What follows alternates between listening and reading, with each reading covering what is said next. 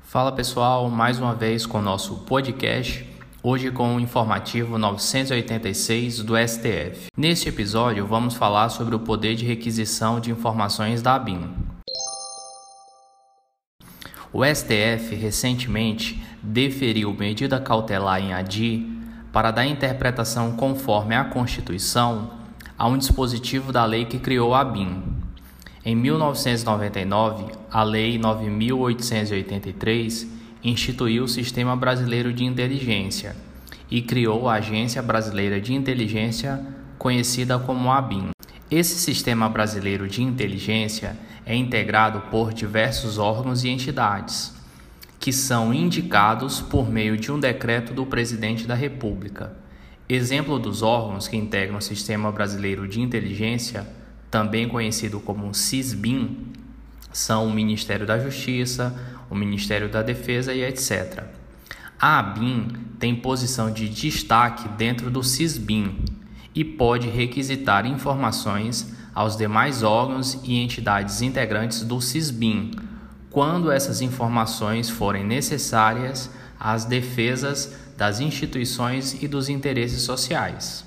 Em razão de acontecimentos recentes, especialmente a publicação de novo decreto presidencial em julho deste ano, foi proposta a DI para discutir os limites da interpretação desse poder de requisição da ABIN. O STF decidiu então que os integrantes do CISBIN só podem fornecer dados à ABIN quando comprovado o interesse público, não sendo possível assim o fornecimento de dados para atender interesse pessoal ou privado. Decidiu também que toda solicitação de dados pela ABIN deve ser motivada a fim de permitir eventual controle de legalidade pelo Poder Judiciário. Decidiu também que, em caso de dados sob reserva de jurisdição, como ocorre com aqueles dados obtidos mediante interceptação telefônica, o fornecimento desses dados depende de prévia autorização do Poder Judiciário. E decidiu ainda que todo fornecimento de dados à ABIN deve se dar dentro de um procedimento formalmente instaurado e sob sistema eletrônico de segurança e de registro de acesso. As razões para o estabelecimento dessas diretrizes podem ser resumidas da seguinte forma: o princípio da legalidade impõe à administração pública fazer apenas aquilo que a lei permite.